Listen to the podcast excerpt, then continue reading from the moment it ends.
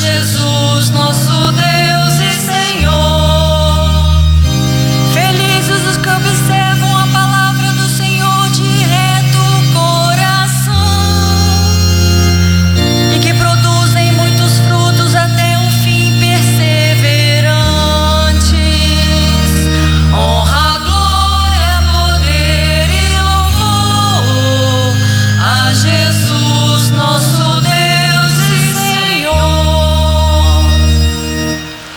esteja convosco. Ele está no meio de nós. Proclamação do Evangelho de Jesus Cristo, segundo João.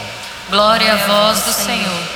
Naquele tempo, Jesus disse aos judeus que nele tinham acreditado: Se permanecerdes na minha palavra, sereis verdadeiramente meus discípulos, e conhecereis a verdade, e a verdade vos libertará. Responderam eles: Somos descendentes de Abraão e nunca fomos escravos de ninguém. Como podes dizer, vós vos tornareis livres? Jesus respondeu: Em verdade, em verdade vos digo: todo aquele que comete pecado é escravo do pecado. O escravo não permanece para sempre numa família, mas o filho permanece nela para sempre. Se, pois, o filho vos libertar, sereis verdadeiramente livres. Bem sei que sois descendentes de Abraão. No entanto, procurais matar-me, porque a minha palavra não é acolhida por vós. Eu falo o que vi junto do Pai, e vós fazeis o que ouvistes do vosso Pai. Eles responderam então: Nosso pai é Abraão. Disse-lhe Jesus: Se sois filhos de Abraão, praticai as obras de Abraão. Mas agora vós procurais matar-me, a mim que vos falei a verdade, que ouvi de Deus. Isso Abraão não fez. Vós fazeis as obras do vosso pai. Disseram-lhe então: Nós não nascemos do adultério, temos um só pai, Deus. Respondeu-lhe Jesus: Se Deus fosse vosso pai, vós certamente me amaríeis, porque de Deus é que eu saí e vim. Não vim por mim mesmo, mas foi Ele que me enviou. Palavra da salvação. A primeira leitura, caros irmãos e irmãs, um belíssimo relato da coragem de três jovens que não se deixam ceder para a idolatria, preferem morrer, dar a vida, do que perder essa vida com a escravidão que é a idolatria. Um grande exemplo, permaneceram firmes na fé, confiaram em Deus e deram um testemunho de fé tão belo que chegaram a dizer: ainda que Deus não queira nos proteger dessa iminente morte cruel, ainda assim mantiveram-se firmes.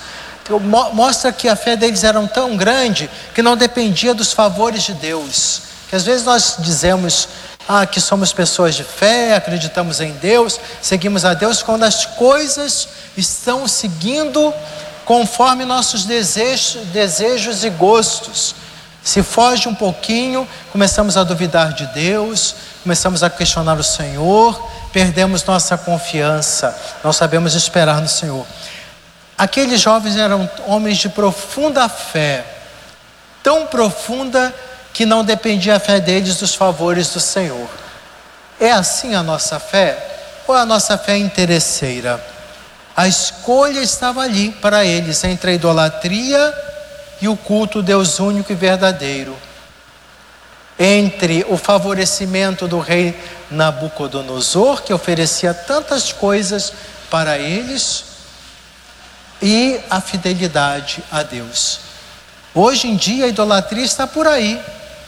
Quando nós, é, de uma certa forma, queremos dar, é, honrar o altar da mundanidade, da idolatria, em troca de favorecimentos. Mas aquele que vive da, a sua fé com autenticidade não age assim.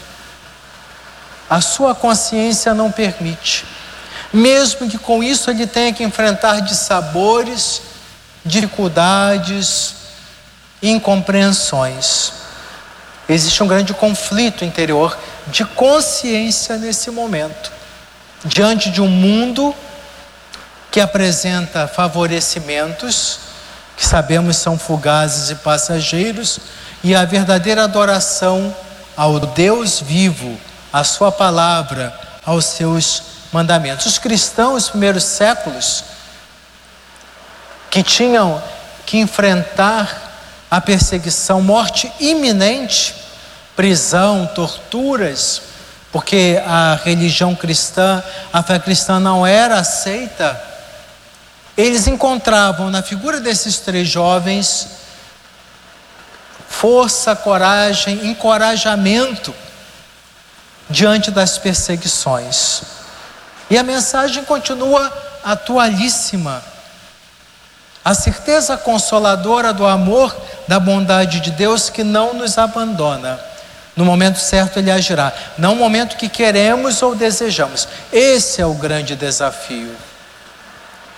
Aqui está um grande momento de nossa existência religiosa, de saber esperar no Senhor, confiar nele, que não é fácil porque aqueles que não vivem pela fé ridicularizam, parece que são favorecidos, progridem, crescem, são anestesiados com o pecado.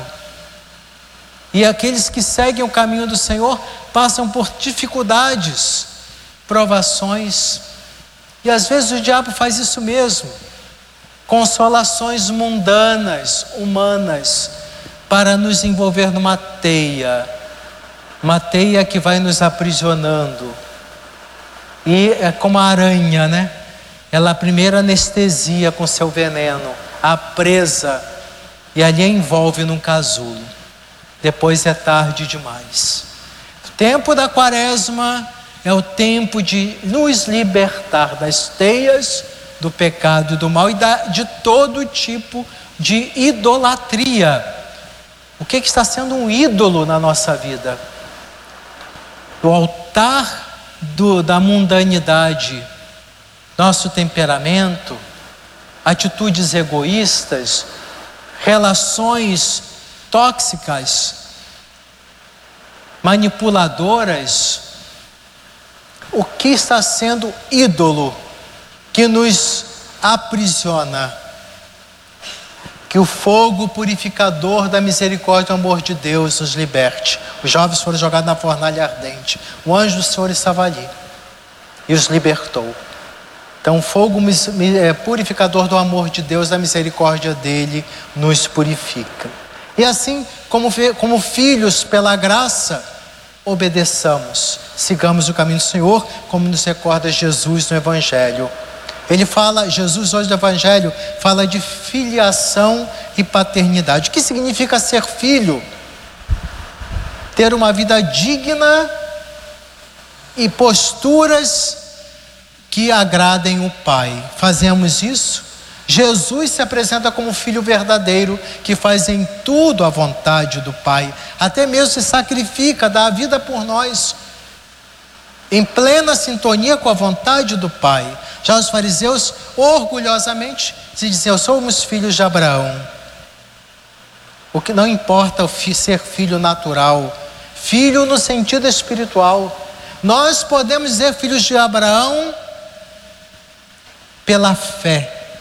A fé de Abraão, a entrega de Abraão, a confiança de Abraão. Só ser filho no aspecto natural não salva. O próprio Jesus fala da nova família. Quando os parentes se aproximam dele, diz: Quem? Quem são meu pai e minha mãe? Quem faz a vontade do Pai que está nos céus. Esta, esta é a verdadeira filiação instaurada por Cristo. Em Cristo, pela graça, nos tornamos filhos de Deus, herdeiros da graça divina, membros da igreja. Isso é pelo batismo membros da igreja, herdeiros da graça divina. E a verdadeira liberdade acontece aí. Jesus fala da escravidão, o perigo da escravidão do pecado, Os fariseus falam: somos livres. Não eram. Estavam aprisionados pela vaidade, pelo orgulho, pela prepotência.